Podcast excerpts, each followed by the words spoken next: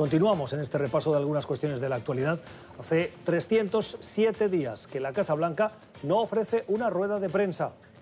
¿Saben esas ruedas de prensa habituales que son casi diarias con otras administraciones?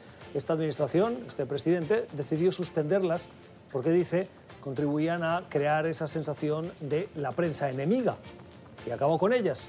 La respuesta de la Administración es que el presidente tiene mucho contacto con los medios, pero un grupo de 13 funcionarios o exfuncionarios que han trabajado en responsabilidades de administraciones demócratas y republicanas acaban de publicar una carta que lleva por título ¿Por qué Estados Unidos necesita escuchar de su gobierno?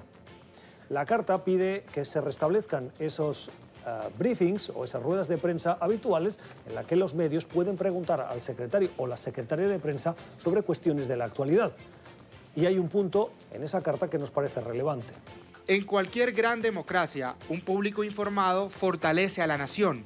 El público tiene derecho a saber qué está haciendo su gobierno y el gobierno tiene el deber de explicar lo que está haciendo.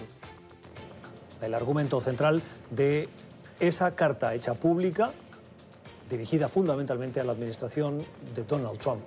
Saludamos hasta ahora a un periodista que es freelancer, ha escrito en el Washington Post y en la revista The Atlantic precisamente sobre esta controvertida relación entre la prensa y la administración y la ausencia de esas ruedas de prensa. Su nombre es Scott Nover. Señor Nover, gracias por estar con nosotros eh, y por aceptar conversar sobre esta cuestión. Le pregunto sobre los beneficios que tienen estos encuentros con la prensa, estas ruedas de prensa habituales para una democracia, en este caso la estadounidense? Muchísimas gracias por la invitación. Bueno, los beneficios de la conferencia de prensa es que básicamente es vista por periodistas, defensores de prensa y muchos, muchos políticos como una forma de rendir cuentas de parte de la Casa Blanca y el gobierno de Estados Unidos para comunicar con el pueblo estadounidense y para que se pueda hacer preguntas sobre diferentes tópicos, así que sin esto eh, no la hemos tenido desde marzo. Muchos reporteros no creen que la Casa Blanca está rindiendo cuentas a ellos y, y, mucho menos al pueblo estadounidense, porque no hay un espacio formal para que los reporteros pregunten y cuestionen al presidente.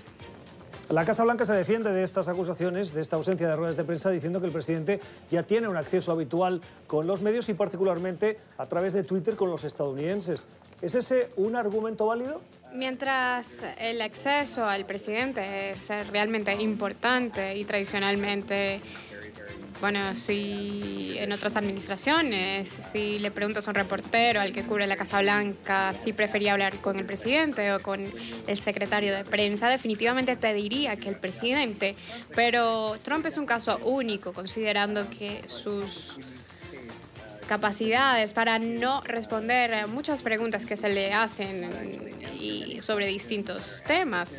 Y trabajar o manejar las diferentes preguntas que le hacen los reporteros a su manera. Muchas de las veces cuando él toma las preguntas de los reporteros está enfrente a un helicóptero muy ruidoso y pretende muchas veces ni siquiera escuchar las preguntas de los reporteros y sigue adelante. La calidad de la información es importante, no solo la cantidad al acceso, que es lo que leí en la revista El Washington Post esta semana. ¿Qué efecto esperan, eh, cree usted, que va a tener esta carta?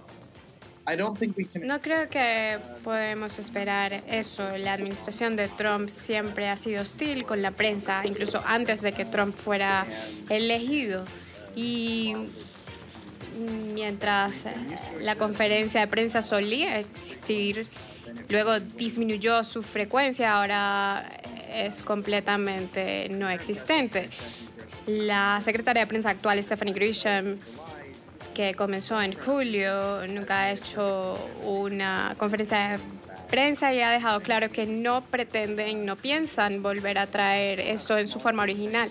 Tienen conferencias menores con diferentes oficiales, secretarios del gabinete ejecutivos de las agencias, etcétera, pero el plan es que ella, como secretario de prensa, no va a dar conferencias o a responderle a la prensa ni en un set público ni en la televisión, que ha ocurrido por décadas.